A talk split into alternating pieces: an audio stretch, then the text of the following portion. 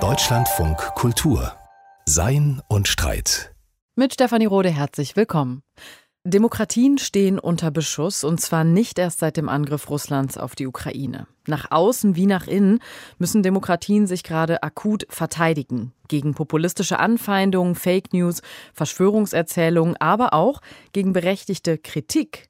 Gerade in wirtschaftlich schwierigen Zeiten liefere die Politik nicht genug, um die Menschen zu unterstützen, so eine häufig geäußerte Kritik. Darin äußert sich eine sehr spezifische Vorstellung vom Verhältnis von Staat und Menschen als Dienstleistungsbeziehung. Wie könnte man zu einem anderen Verständnis der Demokratie in diesen Zeiten jetzt kommen? Müsste der Staat vielleicht Bürgerinnen und Bürgern mehr zumuten, wie Felix Heidenreich meint? Oder sollte man angesichts der Dysfunktionalitäten der Demokratie etwas Grundlegendes verändern, weg von der Repräsentation durch Politikerinnen und Politiker hin zu einer direkten Demokratie, wie Andreas Urs Sommer es vorschwebt? Darüber wollen wir jetzt gemeinsam diskutieren, und zwar mit Andreas Urs Sommer. Er ist Professor für Philosophie mit dem Schwerpunkt Kulturphilosophie an der Universität Freiburg und sein Buch hat den Titel Eine Demokratie für das 21. Jahrhundert, warum die Volksvertretung Vertretung überholt ist und die Zukunft der direkten Demokratie gehört. Hallo, schön, dass Sie da sind. Seien Sie recht herzlich begrüßt. Außerdem begrüßen darf ich Felix Heidenreich. Er ist Philosoph und Politikwissenschaftler und Privatdozent an der Universität Stuttgart. Und er denkt in seinem Buch Demokratie als Zumutung für eine andere Bürgerlichkeit über ein verändertes Verhältnis von Staat und Menschen nach. Hallo, schön, dass Sie da sind. Ja, herzliche Grüße. Fangen wir vielleicht mal an mit einer Diagnose, die man ja allerorten hört und deshalb kaum noch hören kann, nämlich die der Krise. Erleben wir gerade tatsächlich noch eine Krise der Demokratie, wenn man denkt, dass die Krise im alten griechischen Verständnis eigentlich der Punkt von einer Krankheit war, wo entweder die Genesung oder der Tod eintritt? Was würden Sie sagen, Herr Sommer? In der Tat sind wir mit vielfältigen Krisen konfrontiert, dass wir dann ein gewisses Kriseninflationsgeschwätz auch diagnostizieren können. Das ist offensichtlich so. Ich würde aber schon sagen, dass die Bedrohungen der Demokratie oder der Art und Weise, wie wir leben, mannigfaltige sind und dass sie uns vor Herausforderungen stellen. Und diese Herausforderungen können wir auf unterschiedliche Art und Weise tun. Und ich glaube, Herr Heidenreich und ich tun das in unseren Büchern. Das heißt also, die Krise als etwas verstehen, was uns auch weiterbringen kann. Da bin ich eigentlich ganz zuversichtlich, dass wir die Krise positiv nutzen können, sprich um in Ihrem Krankheitsbild zu bleiben, Frau Rode, sprich hin zur Genesung führen. Das wollen wir gleich versuchen. Genau darüber sprechen wir noch. Ich würde gerne noch bei Felix Heidenreich kurz bleiben. Halten Sie die Krise für eine adäquate Beschreibung von den Situationen, in denen wir uns gerade befinden? Also in der Tat impliziert ja dieser Begriff der Krise, dass es so den einen Entscheidungsmoment gibt. Und ich teile auch die Skepsis von Herrn Sommer gegenüber einer gewissen Inflation der Krisendiagnosen. Aber ich denke eben, dass wir doch in der Situation sind, in der aus so einer latenten und auch ähm, zur Demokratie gehörenden Krisenhaftigkeit, in der ja immer auch irgendwie die Spielregeln des Spiels in Frage gestellt werden, übergehen in Situationen, in denen tatsächlich das Ganze auf dem Spiel steht. Und der Sturm auf das Kapitol in Washington ist dafür vielleicht nur das beste Beispiel. Was, glaube ich, die Analyse so ein bisschen schwierig macht, ist, und ich glaube, das hat Herr Sommer auch schon angedeutet, dass wir eben nicht diesen einen Punkt haben, den wir als Krisenherd identifizieren können. In meinem Buch habe ich versucht, das als Syndrom zu beschreiben. Es kommen eben sehr viele Herausforderungen oder krisenhafte Situationen zusammen. Wir haben einen demografischen Wandel, wir haben die Herausforderung des Klimawandels, wir haben vielleicht eine Repräsentationskrise in der Tat, wir haben äh, wachsende Vermögensungleichheit und so weiter. Die Digitalisierung verschärft diese Konflikte dann noch einmal. Und insofern glaube ich, dass neben dem Begriff der Krise vielleicht die Metaphorik des Syndroms hier hilfreich ist, um zu beschreiben, wie das alles ineinander wirkt und zusammenhängt. Herr Sommer, was halten Sie von dieser Beschreibung Syndrom vielleicht neben die Krise zu stellen oder statt Krise zu verwenden?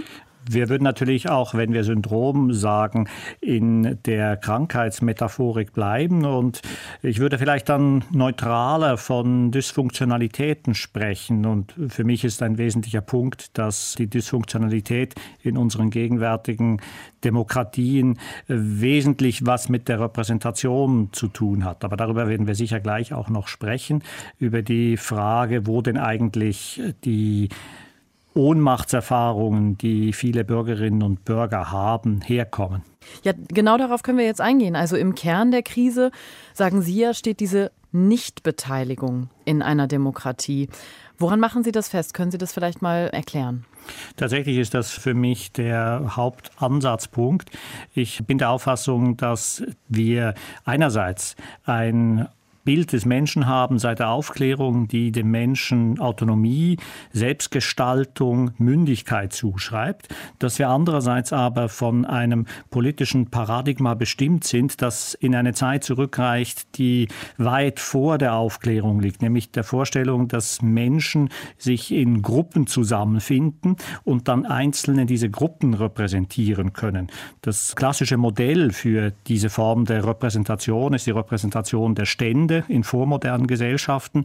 Da konnte einer, ein Adliger, ein Kleriker für den Stand der Adligen oder den Stand der Kleriker stehen.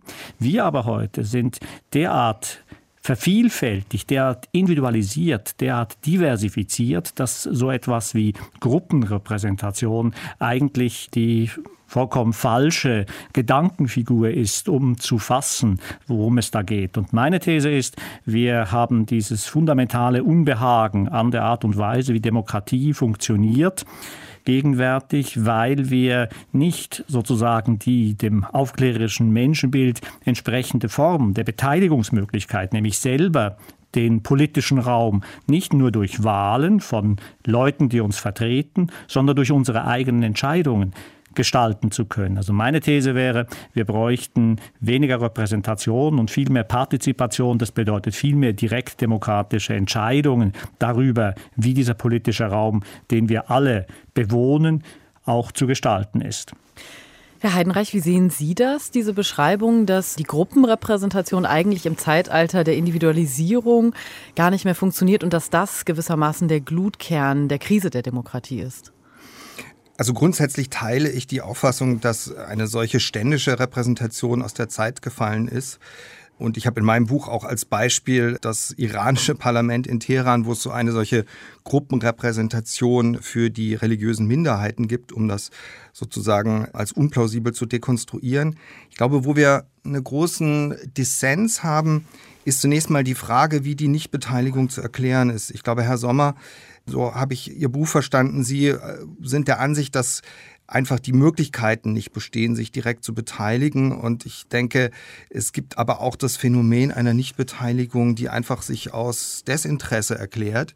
Und das kann man, glaube ich, ganz gut erkennen, auch bei der Wahlenthaltung. Die Wahlenthaltung ist nicht nur Ausdruck einer Frustration mit dem Angebot, sondern es ist teilweise auch einfach eine Einstellung, die sagt, ich will mich diesen gemeinsamen Herausforderungen, die Sie ja zu Recht beschreiben, gar nicht stellen und ich ziehe mich in meinen privaten Bereich, vielleicht in meine Bubble zurück und möchte mit Politik eigentlich nicht mehr belästigt werden. Ich glaube, das wäre der erste der Sense, den ich vielleicht markieren würde. Und der zweite würde dann die Vorstellung des modernen Subjekts betreffen des autonomen oder souveränen Individuums. Aber vielleicht können wir darauf dann gleich im Einzelnen noch genauer eingehen. Genau, ich würde gerne erstmal bei diesem ersten Punkt bleiben, weil man kann ja auch sagen, dass die Menschen sich zurückziehen, nicht mehr partizipieren, kann ja auch eine Reaktion sein auf ein dysfunktionales System, in dem sie sich nicht eingebunden fühlen, oder? Ja, das kann man so sehen, aber dann müsste ja bei den direktdemokratischen Verfahren die Beteiligung wahnsinnig hoch sein. Ne?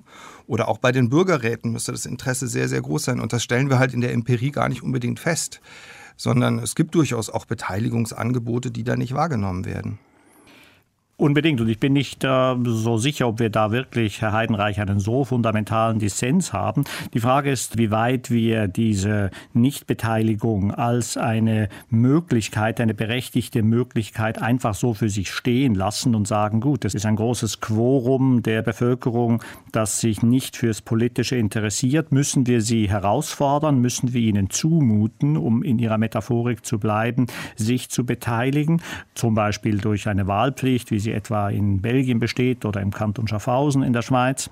Oder ist das sozusagen etwas, was eigentlich unproblematisch ist, wenn diese sich nicht beteiligende Minderheit mit den Entscheidungen, die eine Mehrheit fehlt, so grosso modo zufrieden ist. Man kann ja interessante Beobachtungen machen, wenn man sich etwa die Wahlbeteiligung in der Schweiz anschaut. Sie haben ja völlig recht, auch da ist es selten so, dass mehr als 50 Prozent der Stimmbürgerinnen und Stimmbürger da mitmachen.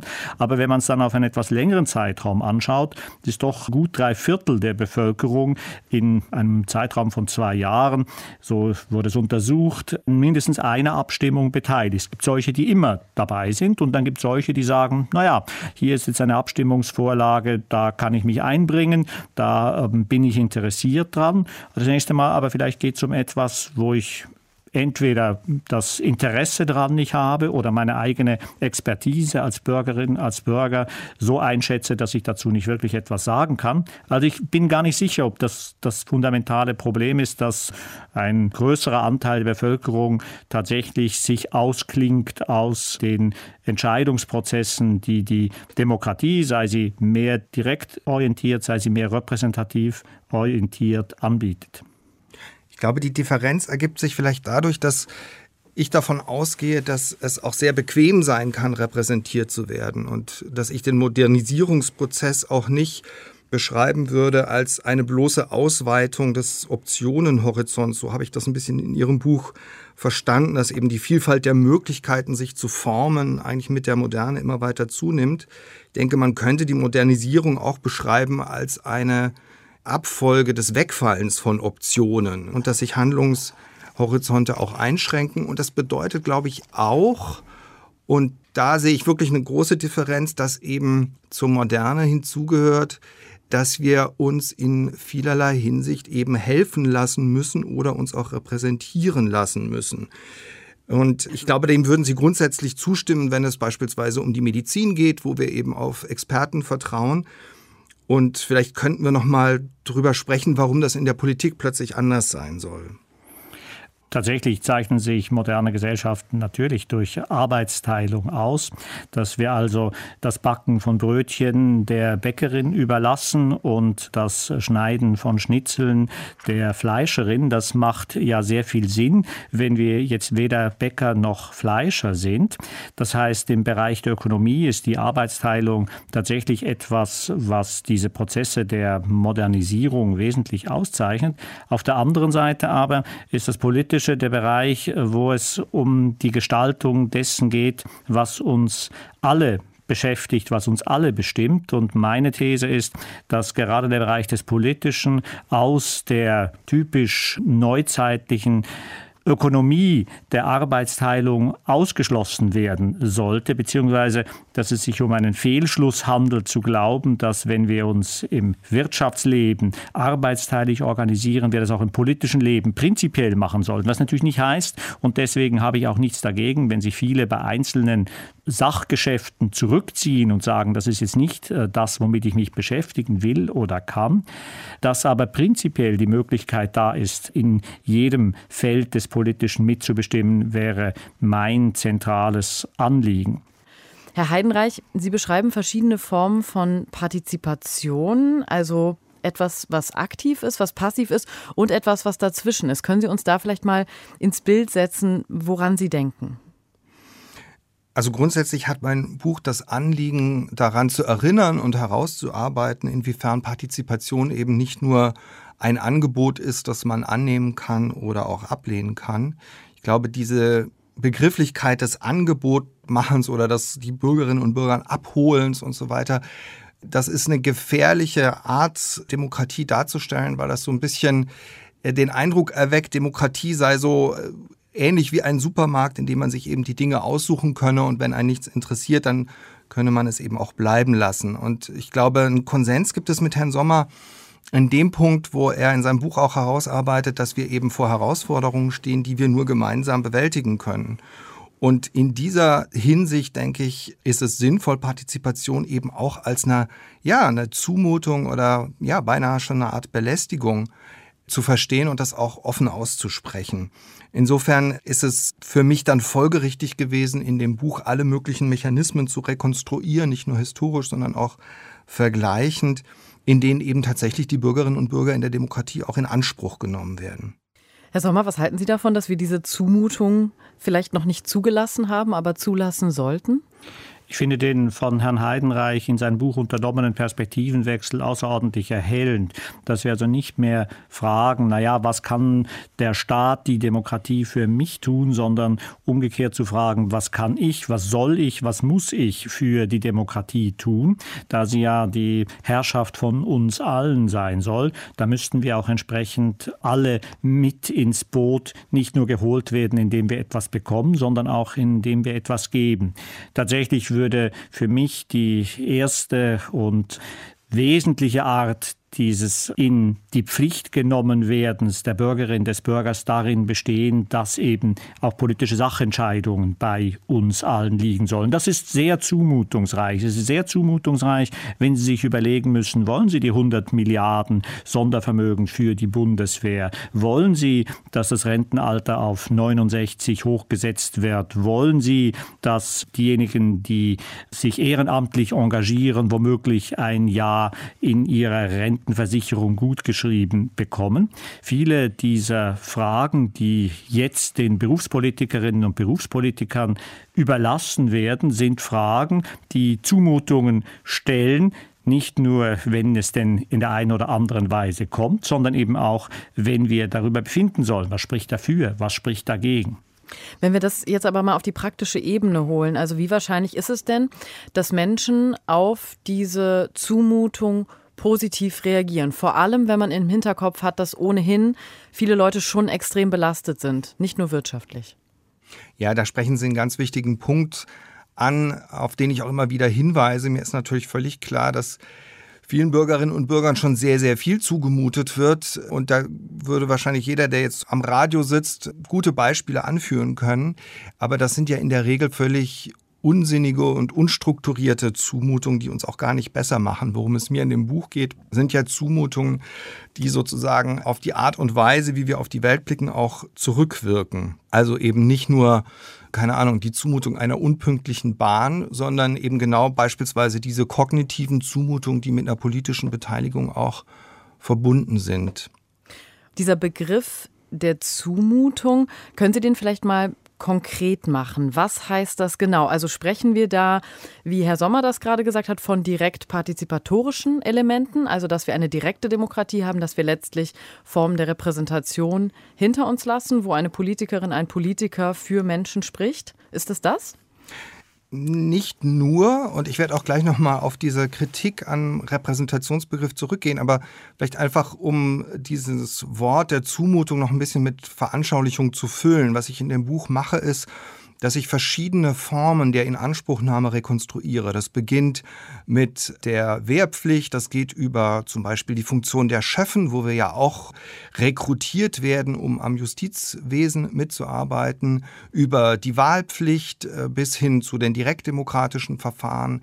Ich schaue mir auch die Bürgerräte an. Also wir haben ein ganz breites Spektrum von demokratischen Praktiken, wo wir feststellen können, dass es durchaus möglich ist und überhaupt nicht äh, der Idee der Demokratie widerspricht, wenn der demokratische Rechtsstaat auch auf die Bürgerinnen und Bürger zugeht und sie zur Mitarbeit verpflichtet. Was nun dieses Ideal der direkten Demokratie angeht, da glaube ich, gibt es eine große Differenz zwischen mir und Herrn Sommer. Ich glaube nicht, dass man den Mechanismus der Repräsentation einfach überwinden kann. Ich teile natürlich die Analyse, dass der Repräsentationsbegriff hochproblematisch oder vielleicht auch aporetisch ist, dass es da Widersprüche gibt. Aber aus meiner Sicht spricht das nicht dagegen, ihn auch weiter zu verwenden oder zu benutzen. Viele grundlegende Begriffe sind vielleicht selbst widersprüchlich oder sind von Spannungen durchzogen und trotzdem können wir sie weiter gebrauchen und benutzen. Ich glaube, dass das eigentlich gefährlich ist zu denken, die Repräsentation, die sich völlig überwinden. Deswegen bin ich auch so ein bisschen irritiert, wenn Herr Sommer im Buch dann in Anführungszeichen von den Repräsentanten spricht. Selbst bei direktdemokratischen Verfahren müssen wir immer noch die Frage klären, über was wir eigentlich abstimmen können und äh, in welcher Weise wir abstimmen. Ich nehme nur ein triviales Beispiel, wenn die Schweizer Frauen nun entscheiden würden, sie wollen den Männern das Wahlrecht absprechen, und ich nehme an, in der Schweiz haben wir auch eine Mehrheit von Frauen in der Bevölkerung, naja, wer entscheidet eigentlich dann darüber, dass ein solches Volksbegehren zulässig ist oder nicht zulässig ist? Das heißt, wir kommen aus dieser Situation nicht heraus, dass wir immer auch wieder so repräsentative Elemente in einem demokratischen Prozess drin haben müssen. Und die Frage für mich ist dann eher, wie man die sozusagen ausgewogen und auch plausibel und kohärent kombiniert, dass man jetzt einfach den Repräsentationsbegriff als mittelalterlich erklärt und zu überwinden glaubt, das scheint mir leider eine Sackgasse zu sein. Herr Sommer, wie reagieren Sie darauf, dass es eine gewisse Gefahr gibt, wenn man behauptet, man könnte den Repräsentationsbegriff einfach überwinden? Tatsächlich kann man repräsentative Elemente in einem direkt partizipatorischen, demokratischen Gemeinwesen ohne weiteres aufrechterhalten, denn es ist so etwas wie situative Repräsentation, denke ich, durchaus sinnvoll, dass man zum Beispiel sagt, naja, für politische Entscheidungen von äh, kurzer oder mittlerer Reichweite brauchen wir selbstverständlich Parlamente, wir brauchen Regierungen. Das würde ich auf jeden Fall als unbestritten hinstellen. Mir scheint aber, dass wir dem von Herrn Heidenreich gerade als aporetisch herausgestellten Repräsentationsbegriff tatsächlich nicht so viel, wie soll ich sagen, Basisvertrauen entgegenbringen sollten, sondern dass wir zunächst einmal der Mündigkeit und der Autonomie von uns allen dieses Vertrauen entgegenbringen müssten. Und tatsächlich kann man sich jetzt in der Konkretion überlegen, wie man zum Beispiel Mittel ein einbaut, um bestimmte Dinge nicht in das Belieben der Bürgerinnen und Bürger bei Volksabstimmungen zu stellen. Eine Verfassungsgerichtsbarkeit, die es in Klammern in der Schweiz nicht gibt, oder bestimmte Dinge, die aus der Verfassungstradition heraus als unantastbar gelten. Wir haben das ja im Falle des äh, deutschen Grundgesetzes, das Tabu, wenn man so will, das die ersten 20 Artikel umfasst die unter der Ewigkeitsklausel stehen. So etwas äh, sich zu überlegen, wenn man es konkretisiert, macht ähm, auf alle Fälle Sinn. Das prinzipielle Anliegen ist aber das, dass eigentlich jede und jeder sozusagen in der Lage sein soll, ihr sein politisches Anliegen jederzeit allgemein zur Diskussion zu stellen. Und da ist zum Beispiel das politische Initiativrecht ein, glaube ich, ganz wesentliches Element, dass ich also, wenn ich dieses politische Anliegen habe, das von Parteien beispielsweise nicht abgedeckt wird, ich hingehen kann und sagen, da mache ich eine Volksinitiative und suche solche Menschen, die sich auch für dieses Anliegen begeistern können, seien es nun die Bienen, die geschützt werden sollen oder äh, sei es die Einführung eines allgemeinen Dienstes für die Gemeinschaft, wie man ihn sich ja durchaus auch vorstellen kann, jenseits der Initiativen, die jetzt von manchen Berufspolitikerinnen und Berufspolitikern angestrengt werden. Dahinter steht ja aber möglicherweise dann schon die Frage, also wenn man über so direkt demokratische Elemente nachdenkt, ob man da nicht grundlegend angewiesen ist auf Demokraten. Also diese Idee, dass die Demokratie immer Demokraten und Demokratinnen braucht und ansonsten, wenn die Mehrheit kippt, dass das ganze System dann eben kippt. Ja, das glaube ich aber nicht wirklich. Ich glaube auch nicht, dass wir sozusagen per se Demokraten sind, sondern wir werden es durch Einübung. Es ist nichts, was ein für alle Mal quasi als unsere Charaktereigenschaft gegeben ist oder womöglich nicht gegeben ist, dass wir also Demokraten und Demokratinnen sind oder eben nicht nicht, sondern dass wir, wenn wir die Erfahrung machen, dass wir mitbestimmen können, dass wir auch in den Sachgeschäften mit gefragt sind, dass wir dann uns selber zu Demokratinnen und Demokraten erziehen. Also das wäre auch wieder etwas, was mit der Zumutung gekoppelt ist, wie sie Herr Heidenreich beschreibt. Also Demokratie und Demokrat, Demokratin sein ist nichts Gegebenes, sondern etwas, was immer wieder neu errungen werden muss. Und das bedeutet eben auch, dass es nicht reicht, einmal einmal in 15 Jahren eine Volksabstimmung über irgendetwas zu machen, sondern dass das ein ständiger Prozess sein muss. Da gebe ich jetzt Herrn Sommer wieder völlig recht. Ich glaube, hier haben wir einen Konsens. Natürlich geht es da um einen Habitus und um Strukturen, die uns auch dazu anleiten, uns selbst als Demokraten zu verstehen. Ich will nur darauf hinweisen, dass natürlich bei den direktdemokratischen Verfahren nicht etwa einfach die Probleme völlig verschwinden, sondern dann wieder neue Probleme vielleicht deutlicher hervortreten. Zum Beispiel eben die Frage, wie denn die politische Öffentlichkeit strukturiert ist. Wer kann denn in dieser politischen Öffentlichkeit mit welchen Finanzmitteln welche Kampagnen fahren, um beispielsweise ein Volksbegehren zu unterstützen? Ne? Also wir haben dann wieder neue Fragen, mit denen wir uns auseinandersetzen müssen. Und so fürchte ich zumindest nicht die eine Silver Bullet, die uns sozusagen die Probleme vom Hals hält. Das ist die eine Dimension, genau. Also die Frage, wer mit welcher Form von Macht und Geld eben den öffentlichen Diskurs strukturieren kann. Andererseits müssen wir auch, wenn wir jetzt ein bisschen den Kontext sehen von den Problemen, über die wir reden, das sind ja weltumspannende Probleme. Also wenn wir jetzt beispielsweise an die Klimakrise denken, wie soll denn da so eine Idee von, sagen wir, einer direkten Beteiligung oder einem Bürgerdienst helfen, wo ja Leute zugegebenermaßen häufig im Lokalen sehr aktiv sind und sich auch verbinden mit anderen Menschen. Aber wie soll das denn funktionieren angesichts von weltumspannenden Problemen? Mir scheint, dass das Lokale und das Regionale ein ideales Feld ist, um direkte Partizipation auch einzuüben. Aber das, glaube ich, lässt sich durchaus ausweiten und es lässt sich auch auf eine supranationale Ebene hieven. Ich bin immer noch zutiefst erschüttert darüber, dass die EU keinen Mut aufbrachte, die EU-Verfassung den Bürgerinnen und Bürgern der Europäischen Union vorzulegen. Also mir scheint, dass wenn eine Gesellschaft sich so organisiert, dass die Bürgerinnen und Bürger da tatsächlich beteiligt und aktiv und gestaltend sein können, dass eine solche Gesellschaft unglaublich attraktiv auch in globaler Hinsicht ist, dass also diese sozusagen Systemüberlegenheit von demokratischen Gesellschaften eine große Leuchtwirkung hätte, was man ja zum Beispiel auch schon sieht, dass es für die Ukraine etwa ein sehr attraktives Gesellschaftsmodell ist, das wir in Westeuropa entwickelt haben. Herr Heidenreich, was denken Sie? Ja, also ich denke, dass die lokale und die globale Ebene ja auch in immer deutlicherer Form vor unseren Augen in ihrem Zusammenhang erkennbar sind. Wir sind ja mittlerweile auch in einer Situation, in der der Klimawandel tatsächlich bei uns angekommen ist und vor unser aller Augen wir sehen, mit welchen Problemen wir hier konfrontiert sind. Und insofern denke ich, gerade wenn wir jetzt angesichts kommender Dürren oder Extremwetterlagen beispielsweise den Katastrophenschutz neu aufstellen müssen, äh, vielleicht viel systematischer gestalten müssen, dass dann auch zum Beispiel ein Nachhaltigkeitsdienst dabei helfen könnte, hier eine neue Struktur aufzubauen, die eben genau diese Zumutungen dann tatsächlich auch an die Bürgerinnen und Bürger weiterträgt.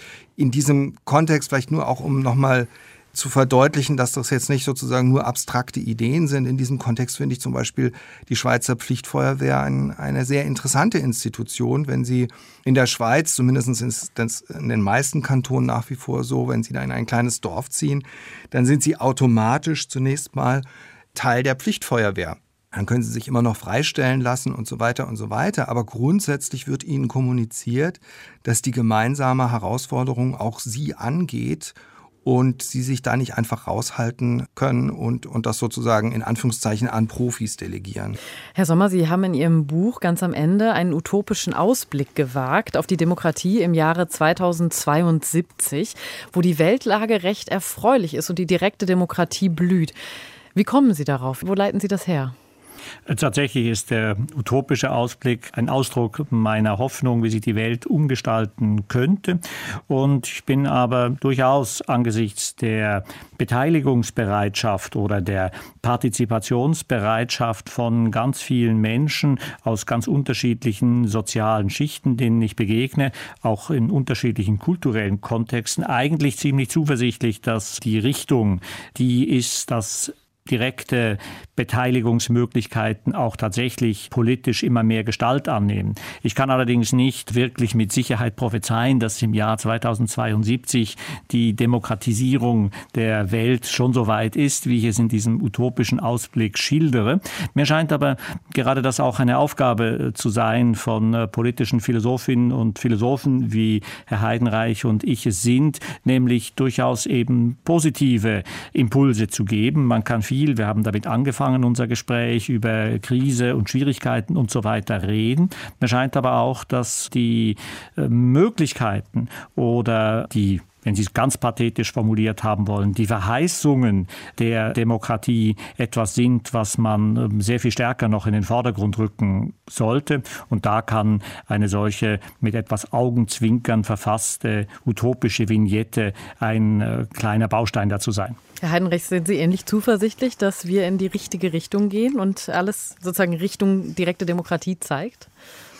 Also ich kann mir durchaus vorstellen, dass direktdemokratische Elemente auf kommunaler oder vielleicht auch auf regionaler Ebene hilfreich sein können, um genau diesen Graben zwischen Bürgerinnen und Bürgern einerseits und den staatlichen Strukturen zu überbrücken und hier mehr Austausch herzustellen. Ich glaube aber nicht, dass wir von einem repräsentativen System in ein direktdemokratisches einfach übergehen werden. Ich denke eher, dass man mit verschiedenen Reformen und Maßnahmen an ganz verschiedenen Stellen vielleicht weiterkommt. Grundsätzlich fällt es mir ehrlich gesagt ein bisschen schwer, im Moment wahnsinnig optimistisch zu sein, denn viele demokratische Staaten vermitteln ja nicht gerade den Eindruck, sozusagen auf der Höhe der Problemlage zu agieren. Und ich denke, wenn man realistisch auf das Problem des Klimawandels guckt, muss man sagen, die Herausforderungen sind doch wirklich enorm. Und insofern ist vielleicht die Debatte darüber, wie man mit diesen Herausforderungen angemessen umgeht, so wichtig wie kaum eine andere Debatte. Ich danke Ihnen sehr, dass Sie beide Teil dieser Debatte waren, etwas hinzugefügt haben. Das waren Felix Heidenreich, Philosoph und Politikwissenschaftler an der Universität Stuttgart und Andreas Urs Sommer. Er ist Professor für Philosophie an der Universität Freiburg. Ich danke Ihnen beiden. Herzlichen Dank Ihnen, Frau Rode, Herr Heidenreich. Danke.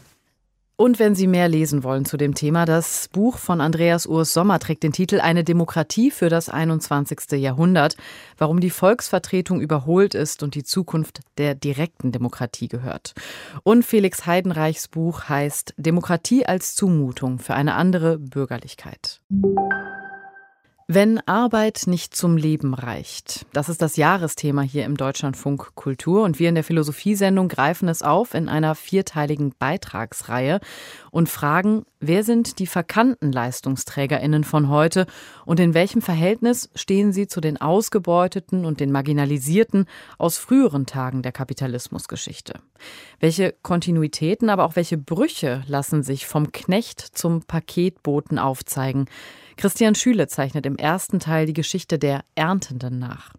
Deutschland vor 200 Jahren, um 1822, an der Schwelle vom Feudalismus zum Kapitalismus.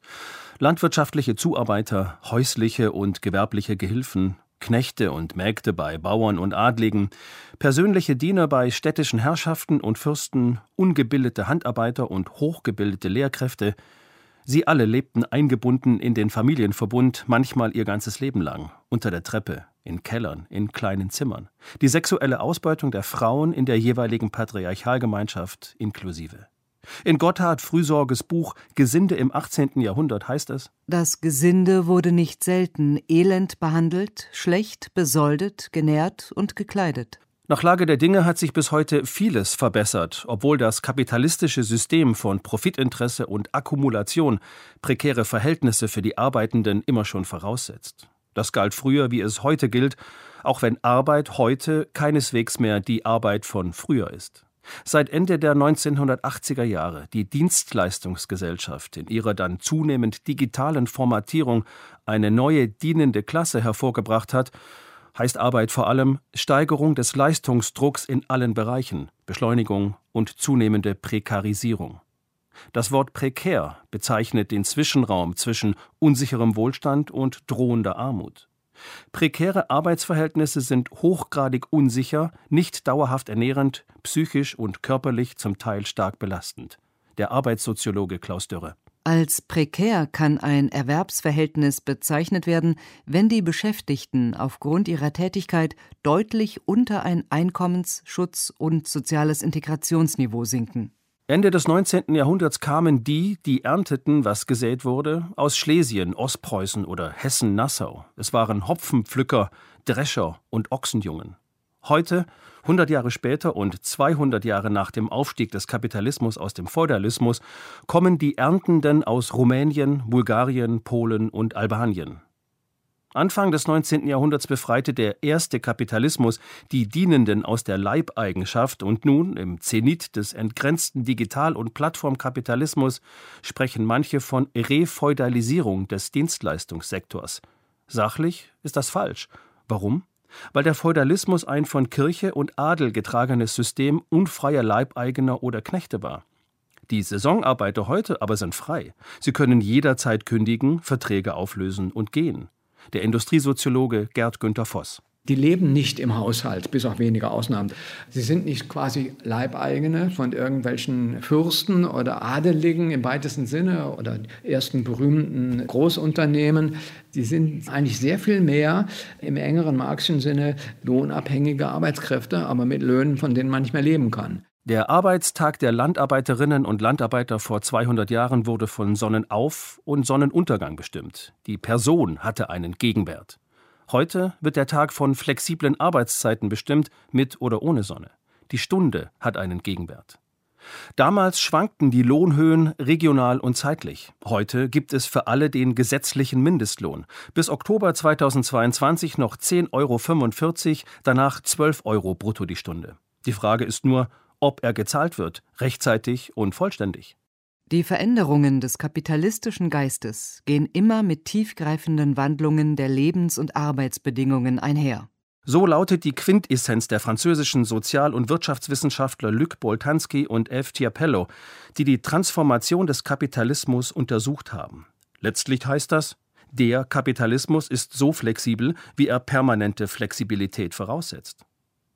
Anders als im 19. Jahrhundert, da die Leitwerte Fleiß, Gehorsam und Ordnung waren, haben wir es heute mit einer schwer regulierbaren Rationalität der Entgrenzung zu tun, weshalb Freiheit als Freiheit zur Flexibilität immer auch Zwang zur Flexibilität heißt.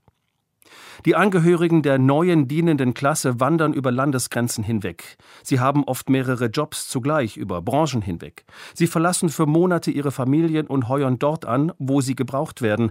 Von keinem Patriarch oder Direktor gezwungen, aber getrieben von der Sorge um die eigene Existenz, weshalb Selbstbestimmung und Ausbeutung bei den neuen Formen von Arbeit paradoxerweise nah beieinander liegen. Gerd Günther Voss. Jetzt ist es eher so, dass die Prekarität bis auf wenige Ausnahmen sehr viel universeller geworden ist. Also sehr viel offener, flexibler und damit eigentlich auch verstörender. Die Erntenden aber werden zu allen Zeiten wandern, denn die globale Reservearmee der Welt ist unerschöpflich. So Christian Schüle im ersten Teil unserer Serie anlässlich des Jahresthemas Wenn Arbeiten nicht zum Leben reicht. In der nächsten Woche geht es dann um die Zustellenden und anschließend die Sorgenden und die Kulturarbeitenden. Und damit klingt Sein und Streit für heute aus. Ich bin Stefanie Rode, sage danke fürs Zuhören. Machen Sie es gut.